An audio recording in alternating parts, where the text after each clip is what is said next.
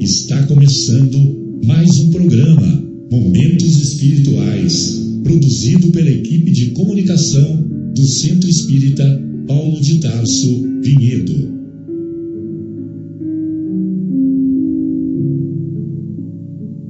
Se guardas contigo o estigma do sofrimento, indagando pela solução dos velhos problemas do ser e da dor, se percebes a nuvem que prenuncia a tormenta e o vórtice traiçoeiro das ondas em que navegas, vem conosco, estudemos a rota de nossa multimilenar romagem no tempo, para sentirmos o calor da flama de nosso próprio espírito a palpitar e morredouro na eternidade, e acendendo o lume da esperança, perceberemos juntos em exaltação de alegria que Deus, o Pai de infinita bondade, nos traçou a divina destinação para além das estrelas. Boa noite a todos.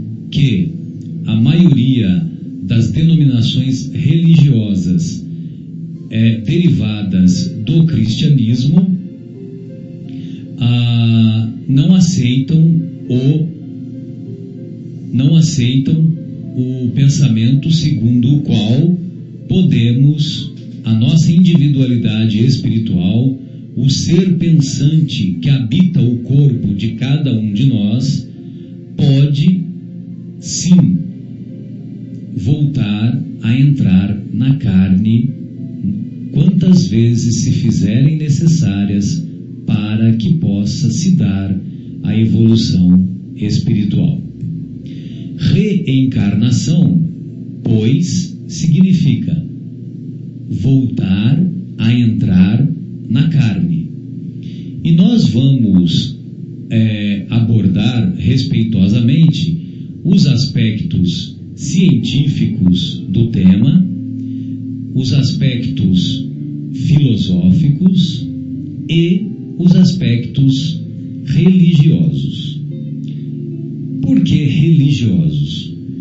Porque no início do cristianismo primitivo, a reencarnação era aceita naturalmente entre os primeiros cristãos, a tal ponto que um dos maiores estudiosos do, do primeiro, uh, dos primeiros três séculos do cristianismo, é, conhecido como Orígenes, uh, pautou o seu pensamento baseado na pluralidade das vidas sucessivas, ou seja, das inúmeras vidas que todos desenvolvemos.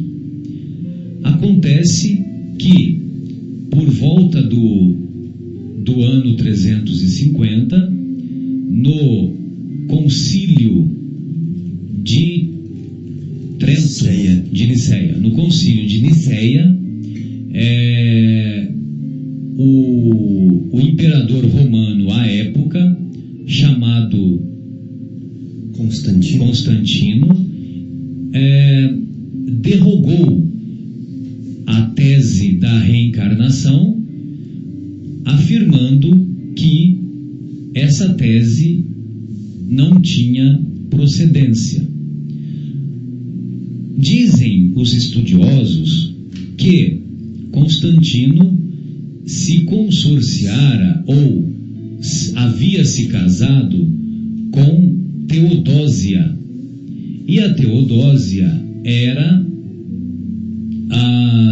em seu passado naquela existência, ela havia tido uma vida é, de poucos recursos espirituais, pois ela havia sido prostituta lá em Constantinopla.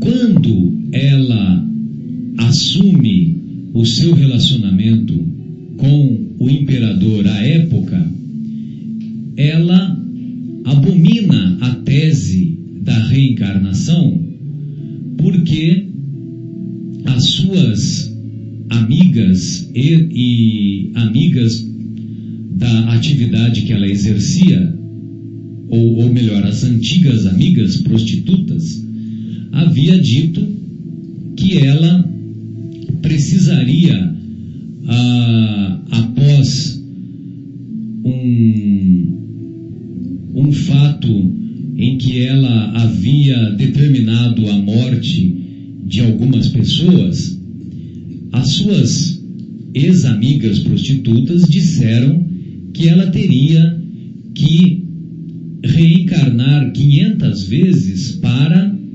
é, para se igualar perante as leis de Deus, equilibrando o mal feito que ela havia realizado.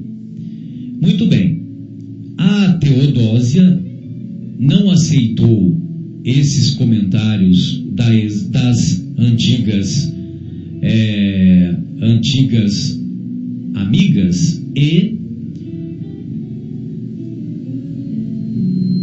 interferiu junto ao imperador para que ele abominasse da teologia católica do início do, daquele século é, que retirasse o conceito da reencarnação. Então, logicamente que nós contamos esse fato dizendo que não foi apenas isso o suficiente para que tal é, que tal pensamento não continuasse nos postulados do cristianismo do início daqueles tempos, mas que isso provavelmente colaborou, que esse fato provavelmente tenha colaborado, nós achamos bem plausível, mesmo porque havia outros interesses dos ah, religiosos que se faziam já uma casta sacerdotal privilegiada e consorciada com o poder à época, é, determinando o interesse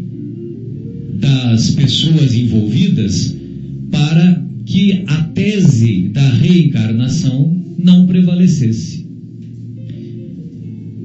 Portanto, reencarnação, retornar ao corpo significa reviver, significa nova oportunidade.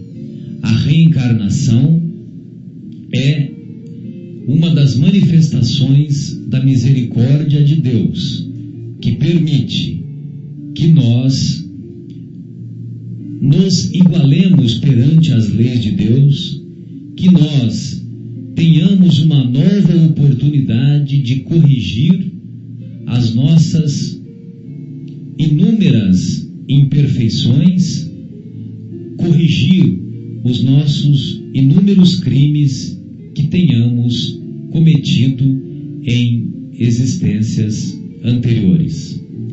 Logicamente que não, não, so, não é apenas ah, atitudes negativas que desenvolvemos ao longo das inúmeras existências que já vivenciamos. Certamente, desenvolvemos virtudes em maior ou menor intensidade, em maior ou menor grau. Mas, convenhamos, estimados ouvintes, sempre fazemos esse raciocínio.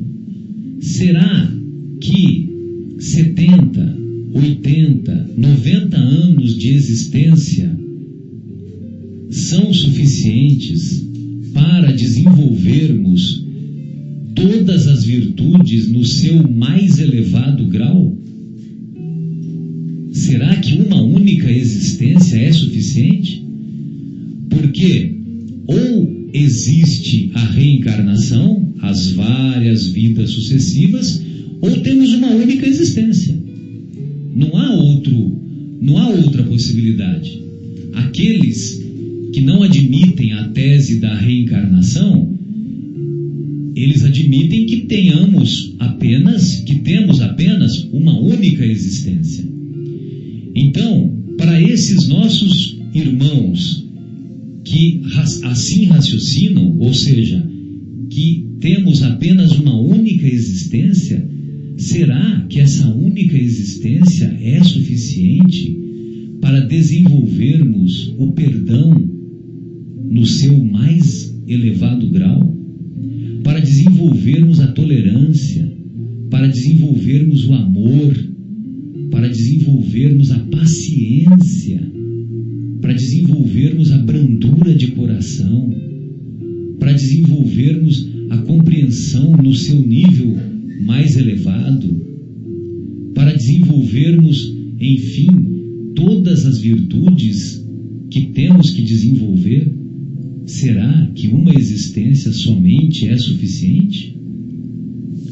E aqueles que nascem e são ah, portadores de patologias psiquiátricas, patologias estas que fazem com que eles encontrem-se desconectados da existência?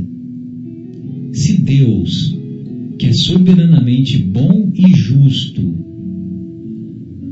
se Deus permite uma existência de um irmão nosso desconectado da realidade, será que esse irmão nosso vai viver apenas uma única existência? Será que isso está compatível com a justiça de Deus? Afirmamos e admiramos a justiça de Deus, a bondade e a misericórdia de Deus por permitir que tenhamos inúmeras existências, inúmeras oportunidades derivadas da misericórdia do Pai que não tem limites, inúmeras oportunidades que são manifestadas pelas inúmeras existências para que possamos aprender, para que possamos corrigir as nossas imperfeições, para que possamos e para que Deus possa estabelecer a sua justiça. Sem a reencarnação, Deus não pode estabelecer a sua justiça. Fábio, boa noite. Gostaria de ouvi-lo em suas prédicas iniciais. Boa noite, Marcelo. Boa noite, Guilherme. Boa noite também aos amigos aqui do programa que não puderam vir.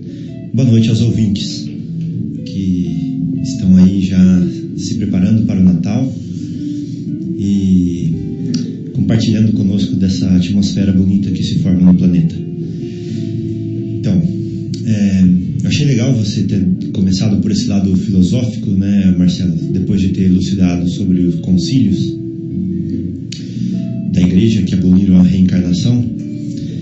E queria dar prosseguimento então nesse pensamento filosófico. É, queria até convidar os, os amigos para pensarem comigo. É, Emmanuel nos diz que há um espírito de sequência na natureza. Coisas acontecem uma após a outra dentro de uma sequência determinada pela lei. Lei com L maiúsculo. Então, por exemplo, o fruto nunca virá antes das folhas. As folhas vêm antes do fruto. Né? O fruto ou as folhas nunca virão antes da árvore em si. Né? E a árvore só vai vir depois da semente. É, o adulto não pode vir antes da adolesc do adolescente. O adolescente não pode vir antes da criança. A criança não pode nascer se não passar pela, pelo desenvolvimento no ventre da mãe. E assim, tudo se desencadeia na natureza dentro de um espírito de sequência que nós temos que respeitar. Então, o espírito de sequência, usando o exemplo para o campo, nos diz que há momentos de plantar, há momentos de cultivar e há momentos de colher, na é verdade? Sendo assim, nós podemos trazer essa, esse ensinamento para o nosso engrandecimento espiritual, para a nossa evolução espiritual, aonde nós também obedecemos um espírito de sequência. Como assim? Bom, eu planto atividades dentro de mim. Eu planto conhecimentos dentro de mim. Eu planto sentimentos dentro de mim. Eu cultivo esses sentimentos. Eu cultivo esses pensamentos. Eu cultivo essas atividades. E eu vou colher frutos delas. Isso é inevitável. Então, se hoje as pessoas me elogiam por uma determinada virtude, seguramente eu estou colhendo frutos de fases aonde eu arei o terreno para que essa virtude fosse desenvolvida. Se hoje as pessoas elogiam uma outra virtude minha, se isso significa que em outros momentos, depois de ter arado o terreno onde essa virtude foi desenvolvida, eu adubei, eu cultivei, né? eu irriguei, eu protegi da, das pragas daninhas. Né? Em outro momento ainda, eu cheguei a colher, como agora, por exemplo, as pessoas veem frutos e acham que isso é uma dádiva divina, que isso é uma, uma sorte que eu tive. Mas não, isso é trabalho de um esforço milenar, né? onde eu venho desenvolvendo é, aptidões e faculdades para chegar nessa característica virtuosa de hoje. Então, quando a gente vê um Mozart é, tocando, nós não podemos pensar que Deus foi, que Deus o privilegiou.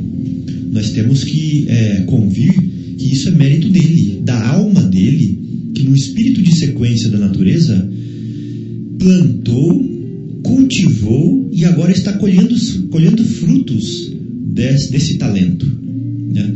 Então nós somos assim na natureza. Todos estamos obedecendo um espírito de sequência de desenvolvimentos, onde nós primeiro plantamos e depois nós colhemos os frutos.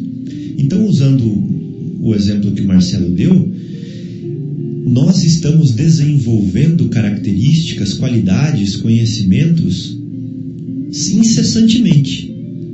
E não é possível que eu, numa só vida, desenvolva todas as características da humildade. Exatamente. Eu preciso viver a lição da humildade quando eu tenho pouco, mas eu também preciso viver a lição da humildade quando eu tenho muito. Exatamente. Porque são duas facetas do mesmo de um ensinamento muito rico, muito amplo. Porque uma coisa é você ser humilde sem ter nada. Outra coisa é você ser humilde tendo tudo, né? Exato. Um exemplo, materialmente falando. Outro exemplo é talentosamente falando. Outro exemplo é espirituosamente falando. Né? Outro exemplo é na saúde. Né?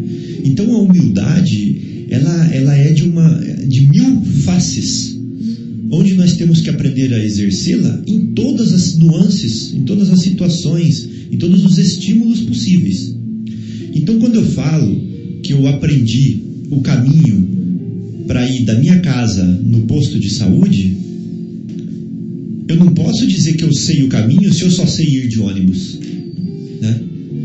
Eu vou dizer que eu sei o caminho se eu sei ir de ônibus, se eu sei ir a pé, se eu sei ir de carro, de avião, de avião, de bonde, de helicóptero, eu sei o caminho, né? Eu sei aonde eu estou e eu sei aonde eu devo chegar e sei como eu devo chegar lá, né?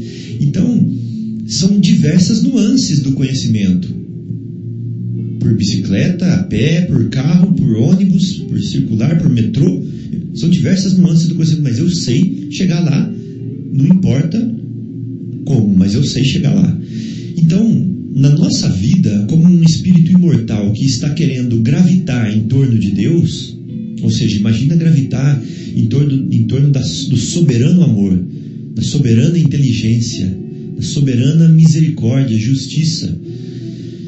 Não dá para gravitar lá estando sujo, estando impuro, estando é, de tal maneira que nós não possamos absorvê-lo, que nós não possamos compartilhar com ele desse, dessa atmosfera é, brilhante, límpida e pacífica.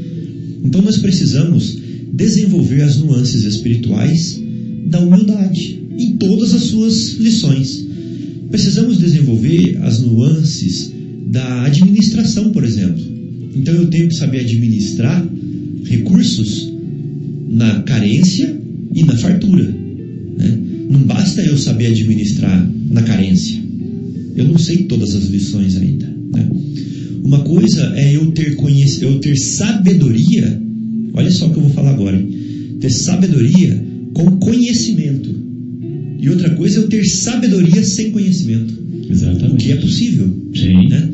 Porque a pessoa que é sábia é aquela pessoa que atua de acordo com a lei divina, independentemente dela ter tido conhecimento teórico ou não. E às vezes, às vezes são pessoas analfabetas, né? Exatamente. Então uma coisa é eu atuar perante o próximo com o conhecimento espírita, outra coisa é eu atuar perante o próximo sem o conhecimento espírita. Hoje o espiritismo nos dá uma nos, no, se nos mostra como uma ferramenta poderosíssima de relacionamento, né? E uma coisa é relacionar muito bem com as pessoas tendo essa ferramenta nas mãos. Agora, será que eu me relacionaria igualmente se eu fosse criado no meio de ateus, aonde eu abominasse as, religi as religiões, aonde eu não sequer me abrisse para falar de religião? Será que eu me relacionaria igual? Eu estou falando no meu caso, porque tem ateus que se relacionam muito bem, né? que tem é, o evangelho escrito no DNA, apesar de, é, de não o reconhecerem. Então é esse o exemplo filosófico que eu queria trazer para a gente pensar, né? Se nós somos um mundo, né? se nós somos um universo de sentimentos, um universo de, de pensamentos, um universo de reações, é graça às experiências de outras vidas, aonde nós vivemos a experiência do camponês e vivemos a experiência do político, onde nós vivemos a experiência do príncipe e viemos, vivemos a experiência do escravo, onde nós vivemos a experiência da cor branca e da cor negra, onde nós vivemos a experiência do analfabeto e do letrado, né? Então, todas essas nuances nos vão enriquecer a alma e nos aproximar é, de Deus como seus administradores fiéis. Né? Beleza, Fábio. É, e eu, tem esse aspecto que você abordou do aprendizado. O aprendizado é permanente, né? E esse aspecto do, do aprendizado é, é o que talvez seja o mais importante em nossa existência e por isso que devemos estar atentos para esse autoconhecimento né, que, a, que a doutrina tanto nos estimula a, a desenvolver. E, sem dúvida, a, é, essa, essa comparação que você fez, eu acho que você foi muito feliz, porque é, numa mesma existência nós podemos ter a experiência tanto da riqueza quanto da, da pobreza e, e, e vivenciando experiências de humildade, né?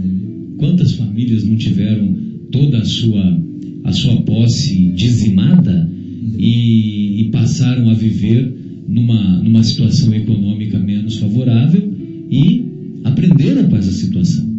E o contrário também, né? Aqueles que eram ah, que vieram de, de, de nível socioeconômico considerado inferior e tornaram-se emergentes, como dizem os nossos amigos Cariocas. lá, cariocas, né, do, os nossos irmãos lá compatriotas lá do Rio de Janeiro. Guilherme, gostaria de ouvi-lo. Boa noite, Marcelo. Boa noite, Fábio. Boa noite a todos os ouvintes. Último programa antes do Natal. Que bom estar aqui com, com vocês. É, eu estava escutando vocês e, obviamente, a, de vez em quando, vocês já me conhecem, eu gosto de um contraditório. Né? Atento a detalhes. É, e, e- inclusive hoje eu não vou nem precisar porque eu já estou com três e-mails encadeados aqui com perguntas interessantíssimas que ao longo do programa eu vou lendo. E é o seguinte, a reencarnação é o tema mais questionado da doutrina espírita. É a polêmica mais levantada pelas denominações religiosas semelhantes a- a- ao espiritismo, né, aquelas que seguem o cristianismo, né, Jesus e Cristo, e é importante a gente colocar, obviamente, a visão da, da doutrina espírita. Colocamos agora, antes dessa fala que eu estou tendo, tanto o Marcelo quanto o Fábio colocaram a parte filosófica da, da reencarnação, que é muito bom, e eu vou sugerir da gente eh, entrar um pouquinho mais na- nas questões um pouco mais científicas acerca da, da, da reencarnação. Uma coisa que eu estava pesquisando, eu acho importante dizer, existem mais de 40 eh, religiões que pregam o, o conceito de reencarnação. Tá? Não é apenas o Espiritismo, aliás, o Espiritismo Não é exclusividade da doutrina. nem exclusividade e nem foi o primeiro a falar sobre isso. foi o né? primeiro, exatamente. Que se tem a notícia, isso aí já é algo bastante antigo. A gente pode, por exemplo, mencionar é, os, os egípcios quando construíram suas pirâmides para manter aqueles bens ao lado da, do- dos sarcófagos para levar depois para a vida futura e por aí vai. Não, não, não sei se é o mais antigo, né? Provavelmente existem algumas. é, Sabe aquela música do Raul Seixas que fala Eu nasci Há há 10 10 mil mil anos? Então ele está falando dos Vedas. Né? Vedas. É, dos hindus. Krishna. É, dos hindus, que são reencarnacionistas também, e que tem essa literatura mais antiga é, da Terra, escrito inclusive em sânscrito. Perfeito, perfeito. Então, é, eu, como é que vocês querem fazer? Nós vamos para o intervalo e depois a gente entra nas questões mais científicas? ou Assim, vamos- faz o questionamento do, do nosso companheiro aí que enviou o e-mail. vários. Tem um aqui. Então, e aí depois, quando, quando nós fazemos a pausa, e aí a gente toca o barco. Tá. Tem um aqui que diz o seguinte: a- as reencarnações são é, têm por objetivo o, a evolução daquele espírito que vai passar por diversos corpos, né? Até se tornar, como a gente sabe, dentro do- da doutrina espírita, um espírito puro, um espírito é, crístico. Melhoramento progressivo da humanidade e individual. Isso. E aí a pergunta é o seguinte: por que que antigamente, pelo menos pelo que a Bíblia relata, algumas pessoas viviam 500, 600, 800 anos e hoje a gente só vive ao tempo que nós vivemos? Eles precisavam de mais tempo para se aperfeiçoar? Então, essa é a primeira pergunta, vou deixar no ar aqui, vou fazer um intervalo musical e na volta nós tentamos aqui responder. E como nós estamos falando de reencarnação, e a reencarnação nada mais, nada menos é do que um recomeço, né, Fábio? Pelo menos é isso que parece. Vamos ouvir aqui a música Começar de Novo com Ivan Lins.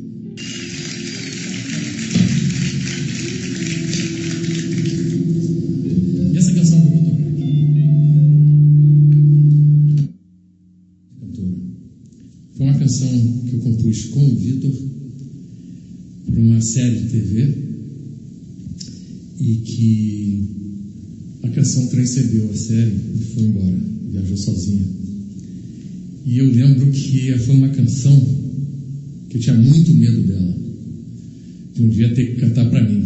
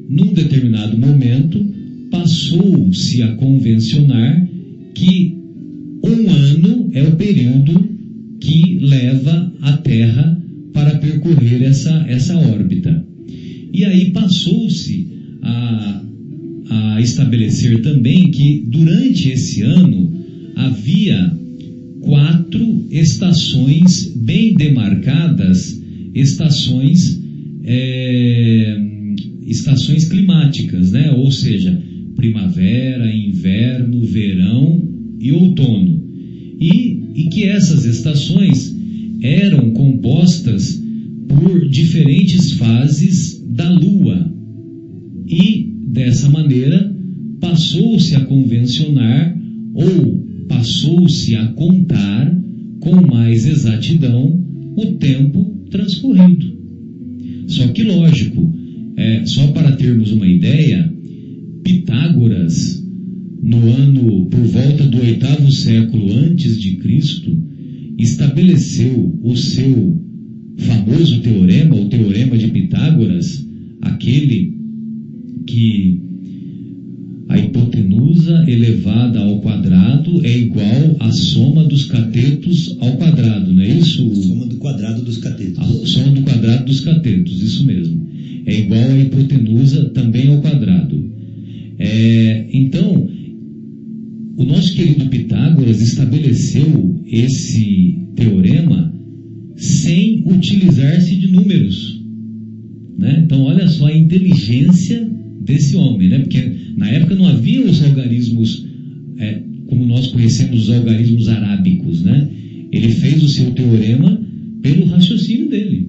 Né? É, ele usou geometria. E é até bom que falamos, falemos um pouco de Pitágoras, né? Uhum. porque Pitágoras primeiros e mais famosos reencarnacionistas. Sim.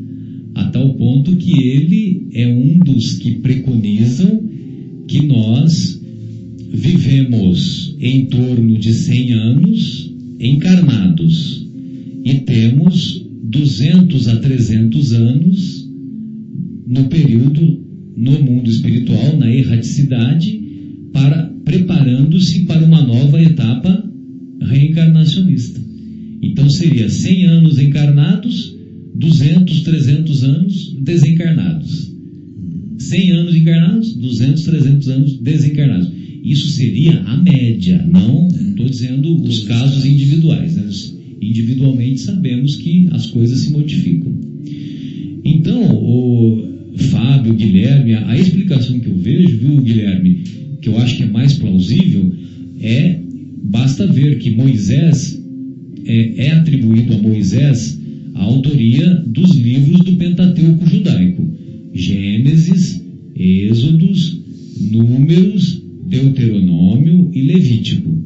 Então, Moisés teria vivido por volta do ano 1300 antes de Cristo. Os conhecimentos da época eram conhecimentos menos ah, menos embasados, menos sólidos do que nós temos hoje. Tanto é que ah, toda essa história aí de, da órbita que os astrônomos passaram a conhecer, essa história toda veio bem depois. Então, Guilherme, eu acho que, que, que a contagem é que era diferente. E tem um outro, uma outra visão também, Marcelo, que não, não vai é, contra isso que você falou, mas ela complementa, que é que é, a Bíblia, né, principalmente o Antigo Testamento, ele é cheio de lições subjetivas. Né? E que a pessoa que se detém em tomar ao pé da letra as coisas que estão escritas lá, Se dá mal. é, pode incorrer em muitos e muitos erros. Exato. né? Então, nós, para entendermos bem o que está escrito lá, nós teríamos que ter um conhecimento da linguagem da época muito, muito grande. Né? É como se no futuro, daqui a dois mil anos, Da na simbologia. eles lessem assim: não sei quem pegou fulano de calça curta. Né? Exatamente. Aí eles vão pensar assim: ah, olha, estava escrito que Fulano chegou na casa de Ciclano e ele estava de bermuda. Né? Mas quem está vivendo agora aqui com a gente sabe que pegou Fulano de calça curta significa que pegou desprevenido. Desprevenido, É. pegou de surpresa. Exatamente. Então, na, na- na linguagem é, antiga, existem muitas expressões que nós não podemos afirmar é, categoricamente que significavam tal ou tal coisa, porque elas tinham significados embutidos da cultura da época. Exato. Né? E, além disso, existia uma simbologia muito grande, códigos com que eles falavam entre si, é, que eles é, disseminavam informações dentro da sua linhagem, né, dentro da sua, da sua etnia, que outros povos não tinham conhecimento. Então, é, já falando de uma forma subjetiva, né, nós sabemos da Bíblia que quando Deus criou a criatura, ele a criou para viver para sempre. Né? Ele não, não, não a criou para morrer. Da forma que ele a criou, ou seja, Adão, da forma que ele criou Adão, com olhos, orelhas, braços, pernas, ele o criou para viver para sempre. né? Porém, Adão, é, com o auxílio da sua companheira, incorreu em pecado. né? Quando ele incorreu em pecado, ele incorreu em morte. Por quê? Porque o pecado significava morte é, na, na Bíblia. Morte em termos espiritual, por quê? Porque é o afastamento da vida, que é Deus, né? e morte, consequentemente, corporal. Então, é, um ser que foi criado para ser, é, para ser é, enfim, ou seja, como eu vou dizer, que não morresse nunca, ele, quando passou a pecar, passou a, a sofrer o efeito da morte. Né? Então, um ser que, que era mais longe do pecado vivia mais. Ele estava mais longe da morte. Mais longe do pecado, mais longe da morte. E o ser que era mais próximo ao pecado viveria menos. Né? Então, isso é uma, uma forma simbólica de entender também que esses pais, né, esses. É, Grandes vultos da, do, do Antigo Testamento. como Abraão, Matusalém e, e outros, né? eles eram pessoas é, destinadas a nos trazer uma, uma linha de conhecimentos para as gerações futuras. Né? Então, eles eram pessoas é, evoluídas e, por assim ser, longe, do, longe dos pecados e, por assim ser, de grande longevidade. Então, essa é uma outra forma de ver também. Muito bem. E aqui o, o Carlos, você vai me desculpar se eu estou falando o teu nome errado. É, acho que é Carlos Gotijo. A pergunta dele, daqui de Vinhedo, a pergunta dele tem duas partes. A primeira parte é essa. E a segunda parte é a seguinte: bom, é, por que que então hoje ainda a gente não vive 900 anos e durante esses 900 anos nós aproveitamos para é, nos aperfeiçoarmos? Por que, que tem que ser de 80 e 80? Por que, que isso acontece? Bem, é, segundo alguns estudiosos, o, o corpo humano, no atual momento da evolução da humanidade, foi planejado para viver com boa saúde 120 anos.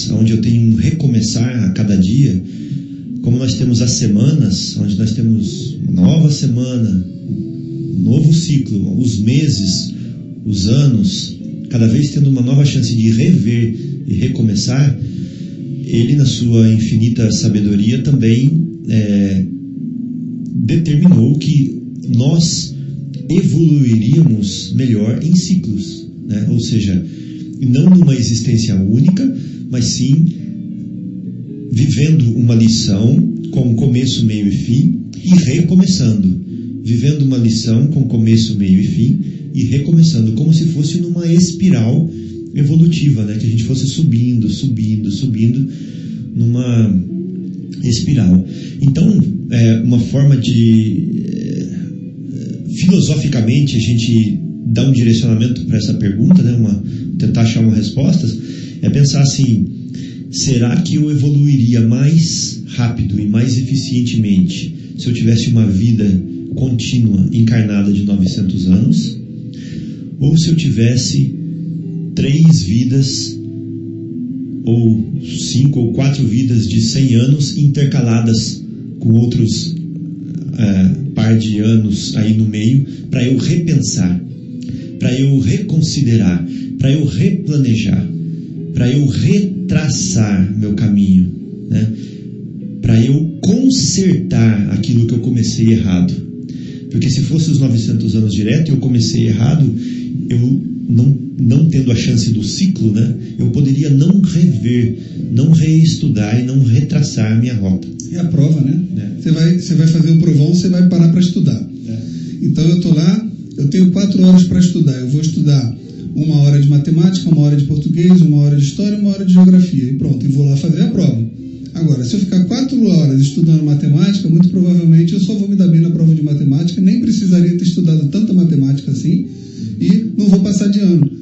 Então, talvez né, essa, essa divisão de tempo dentro desses tamanhos, como a gente vê hoje, é justamente para poder, é, sei lá, 70, 80 anos já dá para ir lá e fazer a prova de matemática, agora volta para cá para estudar o português e vai fazer a prova de português, até porque são coisas diferentes que a gente precisa desenvolver, Sem dúvida. sem se esquecer que existem outras pessoas envolvidas nesse nosso progresso que também precisam estar casadas com as nossas reencarnações para a gente poder trabalhar junto delas algumas é, situações. E também, como você falou, é, e me corrija, amigo, se eu estiver errado, muito embora a gente diga que precisa da reencarnação, estar na carne para evoluir, a gente, quando vê é, a vasta literatura espírita, nós percebemos que também os espíritos no, no mundo espiritual aprendem e também se desenvolvem de alguma maneira trabalhando ou é, acompanhando determinadas é, situações e espíritos que de alguma maneira também ensinam para eles. né? Então, esses intervalos também é, existem várias explicações. Uma delas é que, eu acho que o, o correto é a soma da, de todas. Uma das explicações é essa, que eu, enquanto estiver desencarnado, no mundo espiritual também vou ter oportunidade de reflexão, de aprendizagem e de reprogramação de uma próxima é, encarnação. Além disso, o planeta comporta um número X de habitantes. A gente vê que está hoje com 7 bilhões e alguns habitantes e já estamos aí é, sofrendo várias, é, vários sinais de que tá bom, se vier muito mais do que isso, talvez o planeta não aguente. E nos contam os espíritos que ao redor do planeta existem, é, são 30 bilhões né, de, Ah, É, melhor cerca de 20, né? Cerca de 20 bilhões. Existem X, mas não só os mais do que os encarnados. mais do que os encarnados. Então, naturalmente, eu não posso desencarnar aqui e já aparecer numa outra é, é, encarnação. Eu tenho que entrar numa filinha normalmente para que aquilo dê sequência. Né? Eu tenho que, por isso, então, até, até por isso, aproveitar da melhor maneira possível a encarnação que eu estou vivendo. Claro que isso aí é, é um raciocínio lógico que provavelmente existam várias exceções. Né? Olha, Guilherme, eu fiz um, fiz um cálculo rápido aqui e, sem querer, entre aspas, eu encontrei o seguinte: 80 anos de existência, 80 anos, se nós multiplicarmos por 12 meses, nós vamos encontrar o número de 960 meses. Então, uma pessoa que viveu 80 anos, ela viveu 960 meses. Aí, em relação à contagem, eu pergunto, vou fazer um questionamento, não estou não tô colocando que eu sou o dono da verdade. Mas quando, quando os nossos irmãos lá no passado longínquo, o Matusalém, o Abraão, o Noé, né? O Noé diz que viveu pra caramba, né? É, será que eles não faziam a contagem, a contagem que eles faziam, será que não era olhando para o céu e vendo as diferentes fases da lua? Se, serem meses em vez de anos? Exatamente. Então, cada, cada fase da lua, cada, cada conjunto de fases nós não completamos quatro, quatro semanas? Quatro semanas nós podemos arredondar para um mês, né?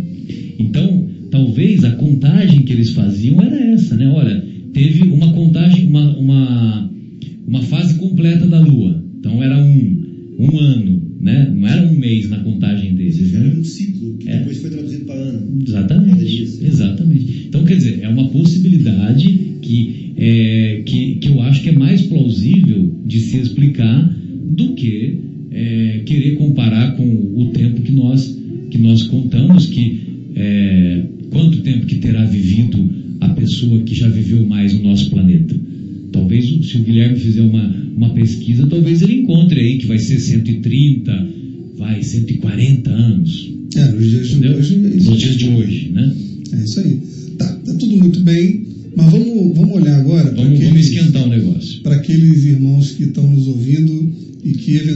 Eventualmente acham bonita a parte filosófica, que faz sentido, mas que gostariam de se aprofundar um pouco no estudo é, e, de alguma maneira científica, ter algum tipo de comprovação. Isso existe?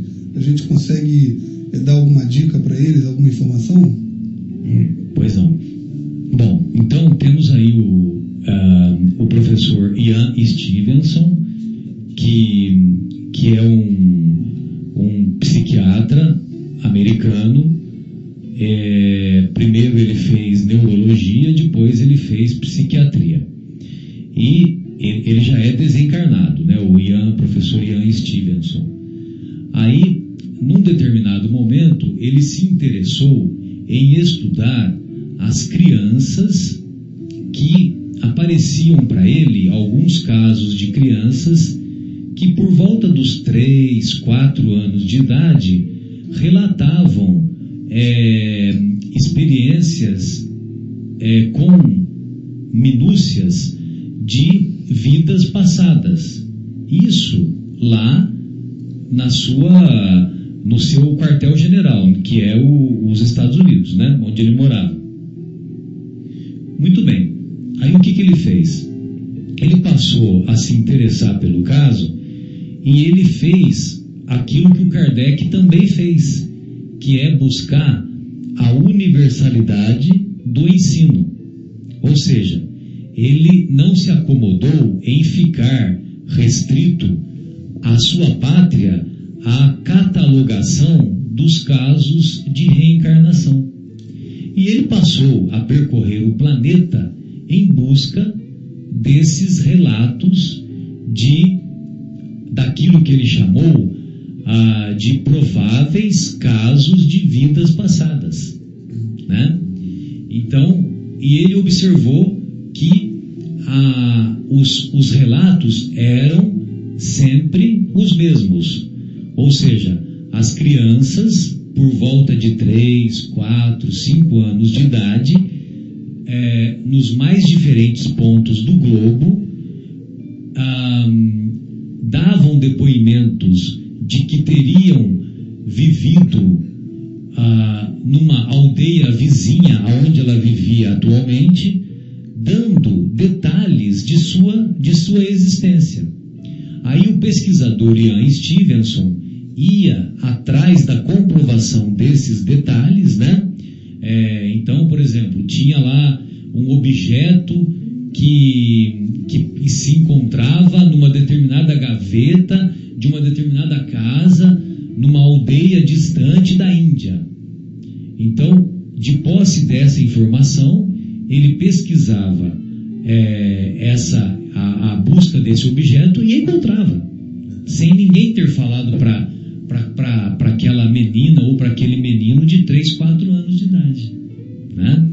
Então, quer dizer, isso são relatos, relatos, vamos dizer assim, objetivos. Né? Ah, então, por exemplo, uma menina havia morado, morava numa, numa aldeia da Índia e ela dizia que teria vivido, ah, teria vivido com uma pessoa que ainda se encontrava viva, que ela teria sido esposa dessa pessoa, desse homem, é, e, que, e que morava distante é, alguns 20, 30 quilômetros E ela descrevia essa pessoa, o Ian Stevenson ia lá e encontrava essa pessoa. Né? Descrevia a casa, detalhes da casa, e o Stevenson ia lá e encontrava a comprovação. O professor Hernani Guimarães Andrade participou dessa pesquisa e enviou para o professor Ian Stevenson quatro casos sugestivos de reencarnação. Né? O professor Hernani Guimarães Andrade, que também é desencarnado, ele desencarnou no início do, do da década passada, né? Na, por volta do ano 2005 aproximadamente, e, e ele também participou da pesquisa. Tem uma outra, uma outra linha de pesquisa que é uma professora Ellen, agora me esqueci o, o sobrenome dela. Essa professora Ellen, no, por volta dos anos 50, ela, ela desenvolveu um estudo em que ela induzia os, as pessoas ao transe hipnótico. Ellen. Ellen Encontrou, Guilherme? Ah, você vai tossir justo agora? Meu Deus. Wambach. Não, não é Não isso. é essa? Não, não que- é. Então vamos procurar. Não, não é essa, Ellen, que agora me fugiu o nome, eu peço desculpas. É, então, é, essa pesquisadora, ela induzia os seus pacientes ao transe hipnótico. E no transe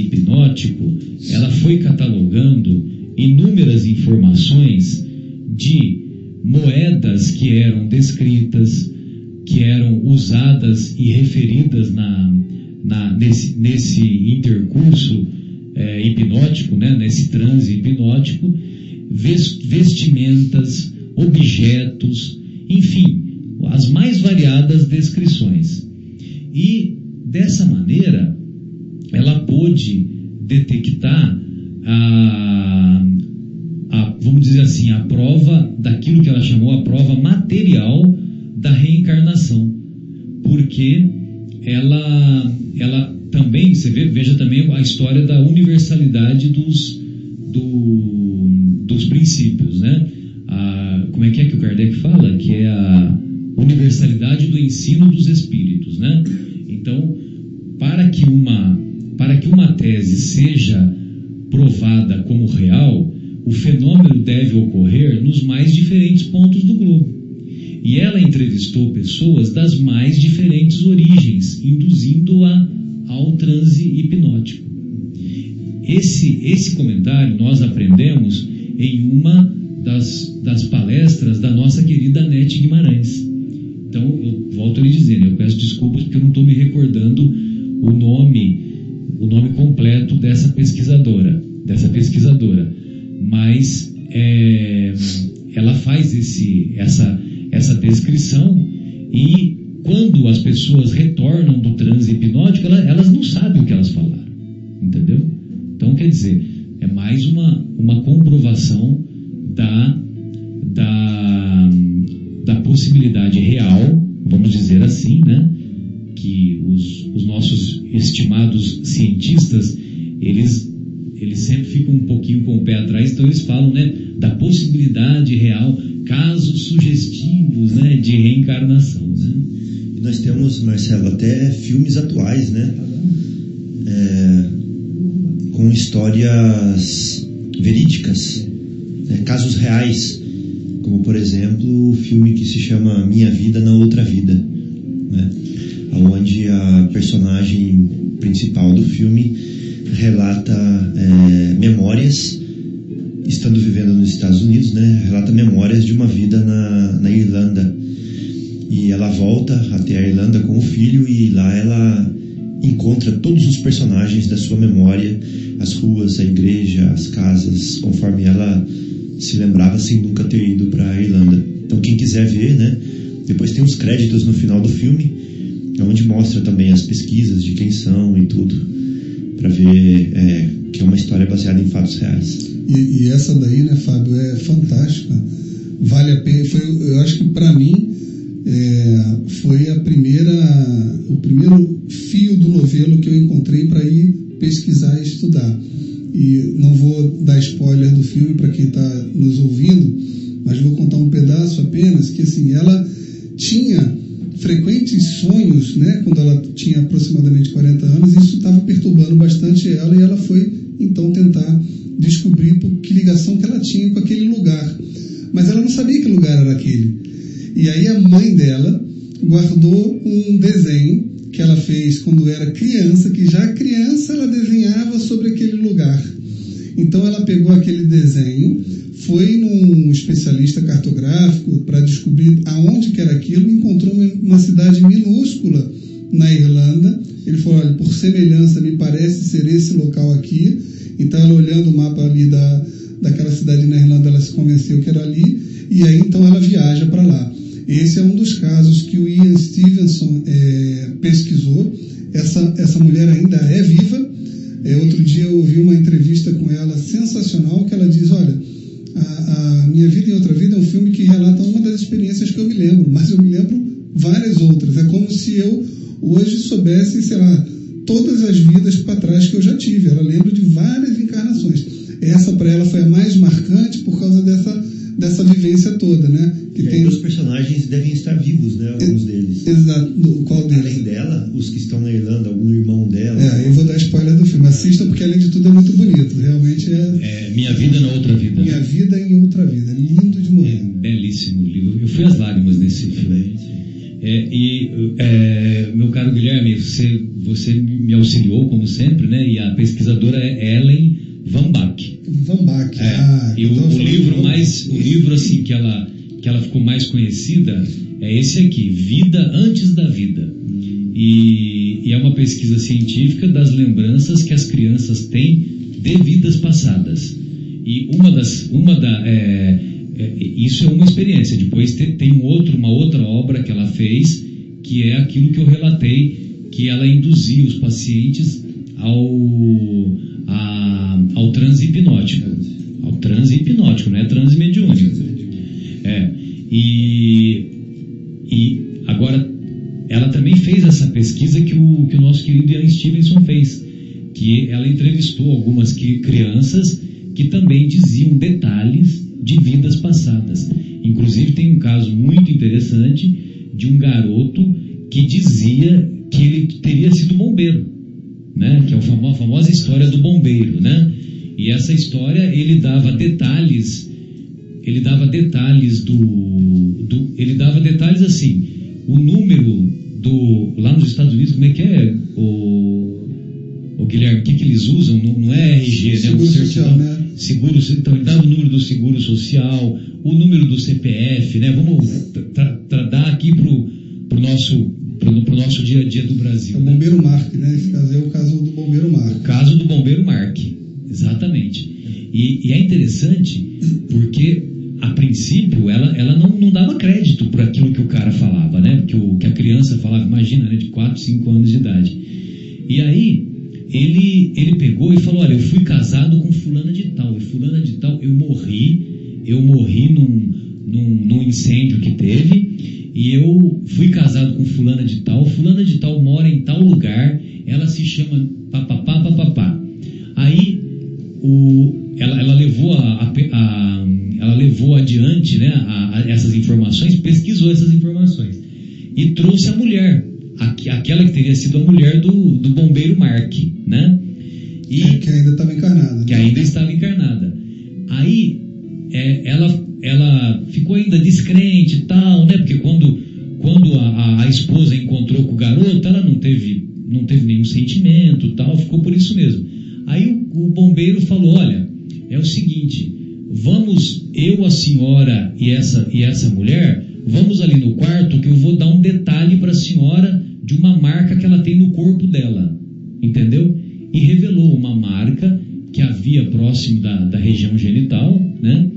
E aí depois a, a, a, aquela que, que foi esposa do bombeiro disse, olha, eu não sei explicar, mas que tudo que, esse, que esse garoto falou é verdade, é verdade. Ou seja, não sei explicar. É. Muito legal. Então, o Marcelo Guilherme, é, assim, nós, nós vimos aí muitos casos. Agora, são poucas as pessoas, só interrompendo você rapidinho, são poucas as pessoas que têm condições de ter acesso a essas vidas passadas, né? É claro. Nós não encontramos na esquina todo mundo falando, olha, eu fui fulano, eu fui cicrano. Pelo contrário, né? Nó- nós costumamos dizer que as mulheres dizem que foram Cleópatras. E nós, homens, que fomos Pelé. é, que fomos é, Napoleão Bona- Bonaparte, né? Que nenhum de nós tem a humildade de dizer que fomos humildes indígenas na época do descobrimento do Brasil, por exemplo. É verdade. Né? Nó- Nós não temos essa humildade. Nós sempre ficamos fosforilando que, teri- que teríamos sido um conde na Itália, um duque na França, entendeu? Nós só pensamos isso, né? Sim, com certeza. Como se isso fosse grande coisa, né? E, e o, é, o Espiritismo nos conta, né, até tem algumas perguntas sobre isso no livro dos Espíritos, que a- a- o esquecimento de vidas passadas tem todo, tem todo um propósito. Então a gente, quando está aqui com esse tipo de acesso, ou é uma exceção por algum motivo, ou algo de errado aconteceu, né, não era para a gente acessar. Dizem, né, inclusive, que conf- conforme nós estamos no processo encarnatório, desde a da gravidez da mãe até os sete anos, que nós estamos fazendo a transição né, do mundo espiritual para o mundo físico. Então temos ainda muita conexão com aquele mundo espiritual. E daí, às vezes a gente, quando é muito novinho, e a gente nem lembra de nós novinhos aqui na Terra, mas que a gente ainda tem alguns é, laços mais é, é, fortes com a espiritualidade, talvez até lembranças maiores de outras vidas, reconhecimento de alguns espíritos que estão nos auxiliando ali na infância, mas que isso é cortado em algum momento para a gente poder é, viver aquilo que a gente se programou para viver na, na- nessa encarnação presente. É, esse esquecimento das vidas passadas, viu, Guilherme? Eu até gostaria de aproveitar esse gancho e fazer uma reflexão que nós encontramos aqui do nosso Emmanuel na obra Vinha de Luz. E então eu, eu gostaria de convidá-los a fazer uma pausa, né? Mais uma pausa musical e quando retornarmos a gente desenvolve esse tema. Perfeito. E então eu vou deixar mais uma pergunta no ar.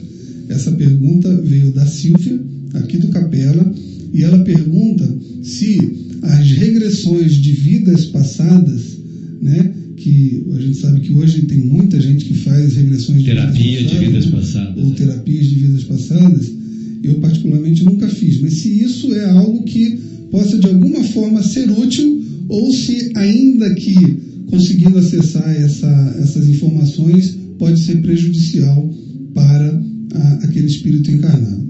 Então, vamos fazer a nossa pausa musical, já que vivemos várias vidas por vários anos ouvindo Raul Seixas, na verdade, Nando Reis, é, cantando a música de Raul Seixas, Eu Nasci há Há 10, 10 mil anos atrás. atrás.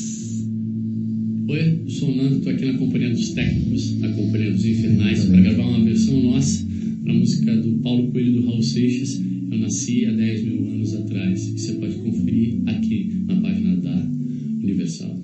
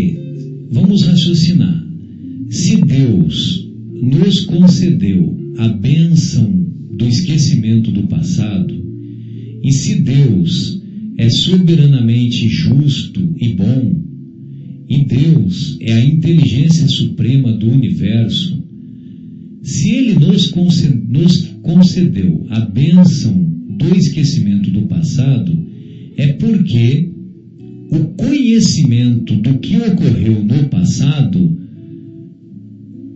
na maioria das vezes, pode ser prejudicial ao nosso desenvolvimento, à nossa evolução, ao desenvolvimento das nossas aptidões, tanto no campo do intelecto quanto no campo das virtudes morais. Muito bem.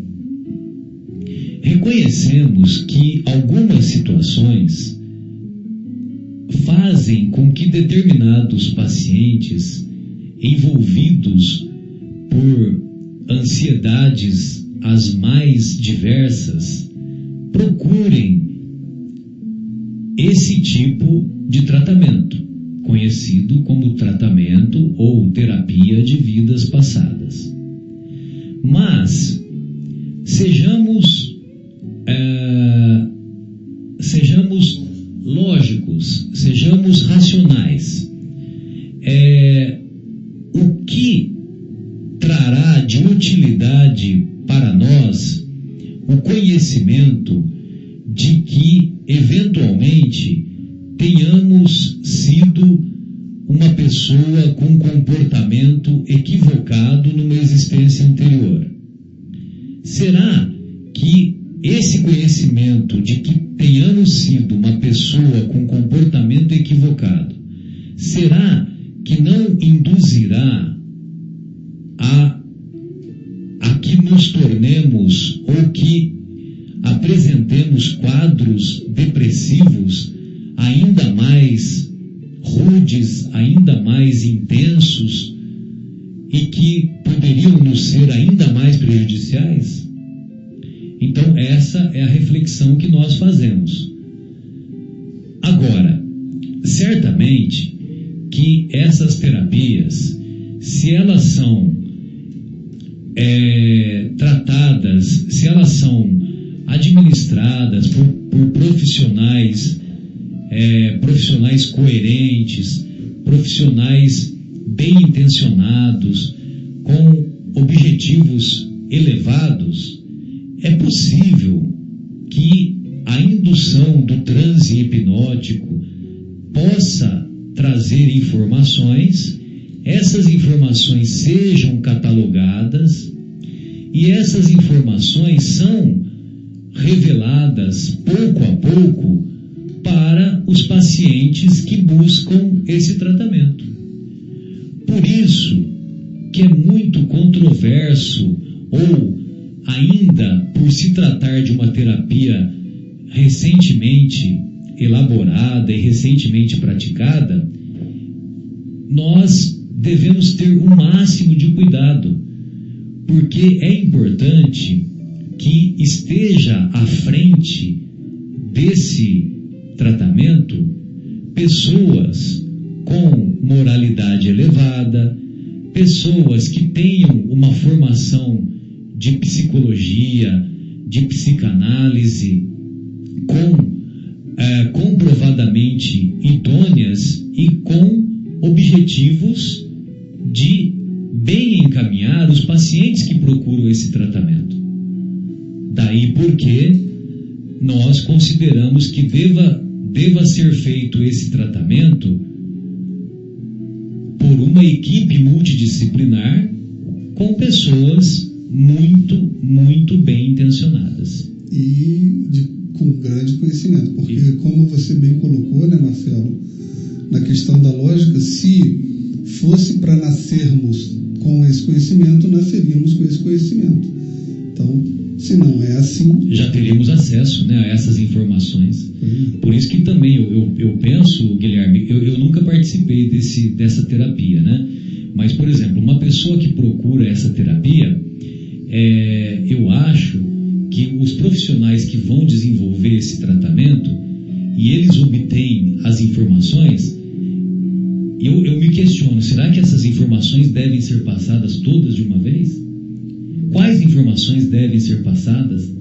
Quais informações vão ser úteis para o desenvolvimento da, daquela pessoa, né? Então, quer dizer, é, é uma situação assim que é, que é muito, muito assim de, de vivenciarmos uma experiência quase que na corda bamba, né? Se o profissional faz a escolha equivocada de dar uma informação que aquela pessoa vai ter uma reação inadequada, meu Deus, já pensou o transtorno que não pode ocorrer? Provavelmente até exista até uma equipe espiritual assessorando aquele acesso para não permitir que se acesse alguma coisa então, que não... Que, que não vai ser útil, né? É. Então, quer dizer, veja você, né, como que é complexo o tema, né? Agora, o nosso querido Emmanuel, ele vem nos auxiliar aqui na obra Vinha de Luz, no capítulo 64, intitulado Fermento Velho, então tem uma passagem que se encontra na primeira carta de Paulo aos Coríntios, e o Emmanuel tira essa passagem e faz um comentário, né? Então, nós vamos encontrar assim, na primeira carta de Coríntios, capítulo 5, versículo 7. O, o, o Paulo diz: Alimpai-vos, pois, do fermento velho, para que sejais uma nova massa. Para que sejais uma nova massa. Isso foi o Paulo que escreveu. E o Emmanuel, ele pega um versículo, Fábio, Guilherme, companheiros, ele pega um versículo e faz uma dissertação, faz uma e desenvolve o tema, né? Olha só o que, que o Emmanuel diz. Existem velhas fermentações de natureza mental que representam tóxicos perigosos ao equilíbrio da alma. Todos nós temos as velhas fermentações. Muito comum observarmos companheiros ansiosos por íntima identificação com o pretérito, com o passado, na teia de passadas reencarnações. Então, é muito comum nós observarmos pessoas que querem saber o que, que elas foram em vidas passadas, né? É muito comum essa curiosidade. Muito bem. Acontece, porém, diz o Emmanuel, que a maioria dos encarnados na Terra não possuem uma vida pregressa respeitável e digna, em que possam recolher sementes de exemplificação cristã. Tá vendo só, Guilherme? Ou seja, a maioria de nós temos no passado uma vida que não foi lá essas coisas. Nós não fomos lá essas coisas em vidas passadas. Se eu já não Então, sou nessa, né, Marcelo? Imagina é, se nessa nós já não somos grandes coisas em termos de, de exemplificação moral, em termos de virtudes, de desenvolvimento de virtudes morais, em vidas passadas nós também não fomos. Nós vamos buscar o que em vidas passadas? Problemas. Nós vamos buscar problemas. Olha só, aí então o Emmanuel fala que a maioria dos encarnados não, não possui uma vida pregressa respeitável e digna. Muito bem. Quase todos, quase todos nos embebedávamos com o licor mentiroso da vaidade. Ou seja, nós estávamos ébrios, estávamos tontos com a vaidade em vidas passadas, administrando os patrimônios do mundo, quando não nos embriagávamos com o vinho destruidor do crime, se chamados a obedecer nas obras do Senhor. Quantos de nós não fomos padres? Quantos de nós não frequentamos mosteiros, conventos? E, ao invés de aprender as preciosas lições do Mestre, nós não só não aprendemos, como praticamos crimes para nos, nos, a, nos ressaltar e para nos para aproveitarmos a situação que nos encontrávamos do poder que representava ser um representante religioso da época, como nós sabemos na época da Inquisição ou mesmo em épocas mais remotas, né? em que os religiosos faziam uso do poder que eles ocupavam para tirar proveito nas mais variadas situações da sociedade. Eles legislavam e julgavam, né? Legislavam e julgavam em causa própria. Qualquer coincidência? Quem possua forças e luzes para conhecer, experiência, continua Emmanuel, quem possua forças e luzes para conhecer experiências fracassadas, compreendendo a própria inferioridade, talvez aproveite algo de útil, relendo páginas vivas que se foram. Aí dá a resposta, né? Da... Então, se você vai recorrer ao passado com o objetivo de aprender, é possível que seja útil.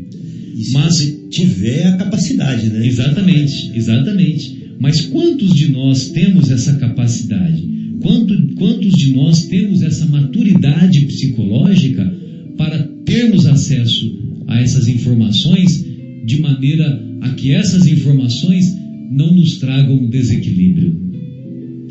Os, aprendi, os aprendizes dessa experiência, contudo, são ainda raros. São ainda raros nos trabalhos de recapitulação da carne, junto da qual a compaixão divina concede ao servo falido a bênção do esquecimento para a valorização das novas iniciativas. Gostei de ser chamada de servo falido. Servo falido. Concede ao servo falido A bênção do a esquecimento. bênção do esquecimento. Então, quer dizer, não é à toa que nós não temos acesso às, às existências anteriores. Não é à toa. Não guardes, portanto, o fermento velho no coração. Cada dia nos conclama à vida mais nobre e mais alta. Reformemo-nos à claridade do infinito bem, a fim de que sejamos nova massa espiritual nas mãos de nosso Senhor Jesus. Você Fábio, foi sabe- muito feliz na escolha desse não, e- pois é, Fábio. Agora, agora eu vou te contar a história da escolha desse tema. Ah, Hoje, a nossa querida Sônia estava escalada para fazer esse comentário no Anel de Luz, o nosso trabalho da sexta-feira lá no Paulo de Tarso, né? Ela estava escalada. Só que ela, por volta das seis da tarde, sem mentira, por, vol por, por- desculpa, um pouco antes, por volta das quatro da tarde, ela me ligou dizendo que ela havia se esquecido que hoje ela teria uma, confraternização. uma confraternização da- do, do pessoal lá do, do local onde ela trabalha, né? E, e ela, ela queria saber se eu me importava de fazer, de estudar e desenvolver esse tema, né? Entendeu? Entendi. Aí, por volta de seis da tarde, eu peguei o tema para estudar. E para apresentá-lo por volta de 8, 8 e 15, como é o, o que a gente apresenta lá no Anel de Luz, entendeu? Então tem gente que vai falar que é coincidência, tem gente que vai falar que é providência. Exatamente. Então, o- é interessante, viu, Guilherme? Essa não estava no programa e. Nossa, muito boa. Exato. Agora, o, o- eu gostaria de, de, de, de ouvir você comentar essa história do esquecimento do passado, Fábio.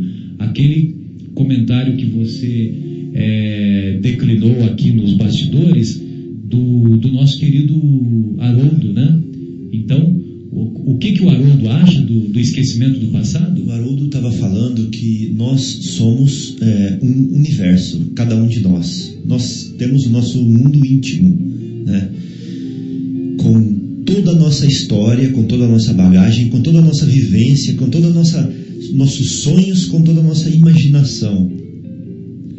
Então nós somos um universo, um mundo. Agora imagina que nós tivéssemos acesso a outras vidas nossas, aonde nós fomos outros mundos.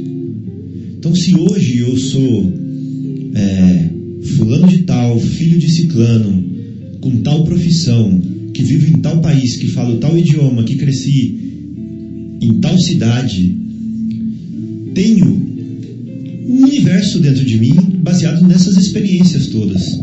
Agora, e se eu tivesse conhecimento de uma outra vida? Eu ia ter duas pessoas dentro de mim. Eu ia ser o Fábio dessa vida, com toda a sua vivência, com toda a sua bagagem, e eu ia ser o Jefferson, lá da vida anterior, né? com toda a sua bagagem, com toda a sua experiência, de, por exemplo, ter vivido na, numa tribo africana, é, ter sofrido perseguições civis, Jefferson. sofrido perseguições civis, é, com os meus casos amorosos, com os, os casos, com os problemas políticos, com as é, consequências dos meus atos etc e tal. Será que o meu mundo íntimo ia suportar essa bagagem dentro de mim? Né? Será que como será que, eu, que a minha identidade ia ser perante essas duas personalidades? E se eu tivesse conhecimento a três? E se eu tivesse conhecimento a quatro? Eu ia sofrer uma crise de identidade tão grande que eu não ia saber mais como reacionar. Se eu ia me re, re, reagir, se eu ia reagir como Jefferson, se eu ia reagir como Fábio, se eu ia reagir como Pedro, como Lázaro, como não sei quem. Né? Então, é, se eu for pensar no meu passado dessa vida e já ver quanta besteira eu fiz, né? quanta coisa eu me arrependo, quanta coisa eu não devia ter feito, quanta coisa ainda me dói quando eu lembro, né? imagina que para trás, sabendo que nós estamos sempre evoluindo, para trás nós fomos piores do que nós somos hoje, obrigatoriamente, né? porque nós estamos evoluindo. Então imagina essas, essa minha consciência, esse meu estado, esse bem-estar é, emocional, psíquico das outras vidas, se forem trazidas para essa. Então é como o Marcelo falou, nós vamos estar trazendo problemas para cá para compartilhar é, no nosso dia a dia, né, dentro de nós. Então isso é, eu acho que é esse, era esse o ponto que o, que o Haroldo quis comentar. Né? É melhor então a gente, sem o conhecimento devido, sem a capacidade devida que o Emmanuel falou, a gente se abster, então. É, o, o, a, além desse comentário, eu me lembrei também, Fábio, é, em relação ao conhecimento das vidas passadas, lá na, na, no livro Nosso Lar, na obra Nosso Lar, vocês se recordam que o nosso querido André Luiz, num determinado momento, ele se hospeda na casa do, do Lísias. E os pais do Lísias, que agora me fugiu o nome de ambos, é, o André Luiz aprende muito com a mãe do Lísias, né? E os pais estavam se preparando para reencarnar. Então, a mãe diz, que é, que, que é o nome que eu esqueci, né? A mãe do, do Lísias, ela diz que nessa preparação, os instrutores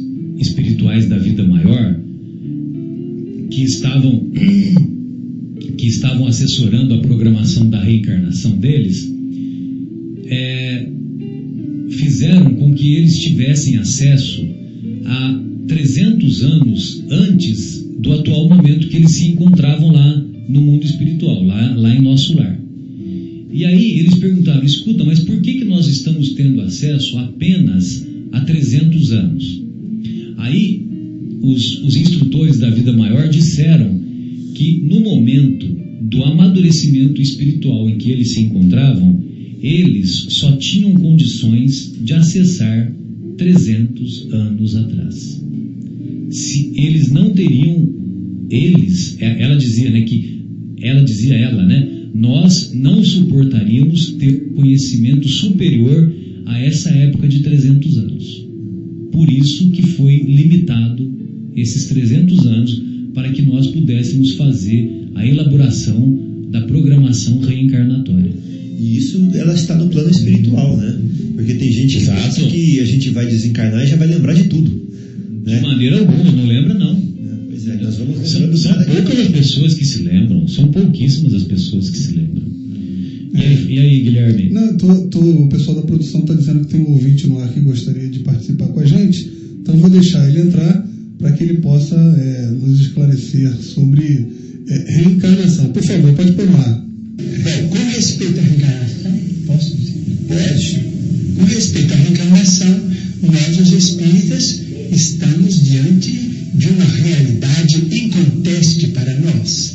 Normalmente, na vida mediúnica, temos assistido, nestes quase 45 anos de espiritismo evangélico à luz dos princípios eh, kardecianos, a desencarnações e reencarnações.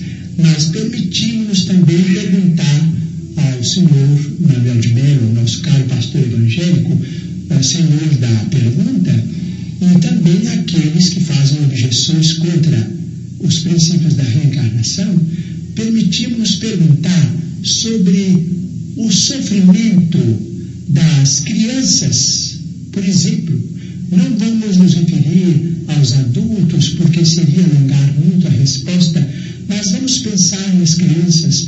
Por exemplo, nós, os espíritas, muitas vezes encontramos determinados casos de suicídio, e às vezes suicídio acompanhados de homicídio, ou às vezes apenas de homicídio.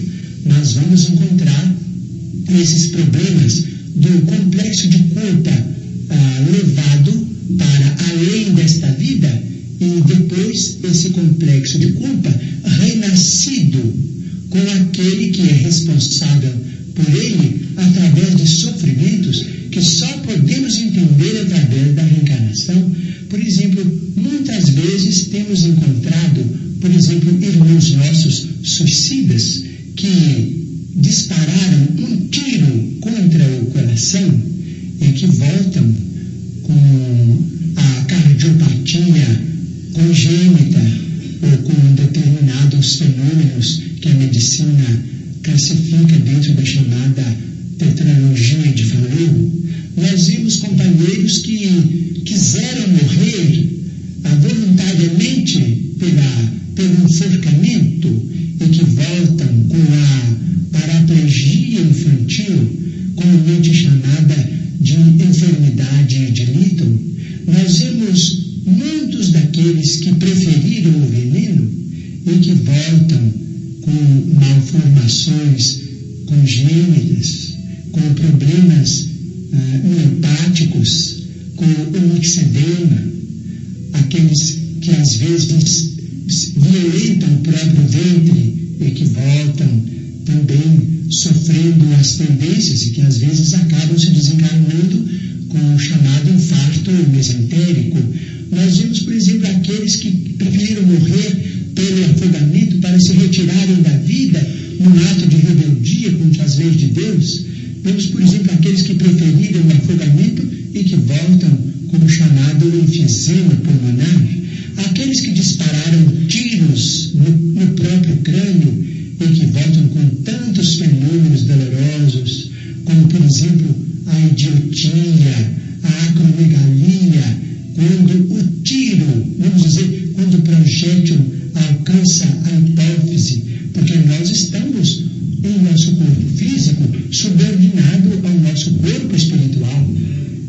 Então, principalmente nos fenômenos, os fenômenos decorrentes do suicídio por tiro no crânio são muito dolorosos porque vemos a surdez, a cegueira, a mudez é, congênitas.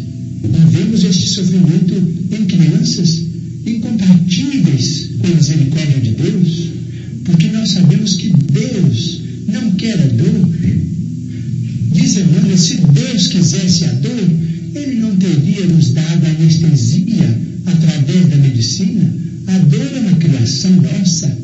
Chegamos a lei com um determinado complexo de culpa e pedimos para voltar ao corpo, trazendo as consequências de nossos próprios atos menos felizes. Então, pedimos ao Senhor, Manuel de Melo, nosso caro pastor evangélico, que tem trabalhado tanto e cujo mérito nós todos reconhecemos e reverenciamos, para pensar conosco nestes problemas. Muito bem. Chico Xavier.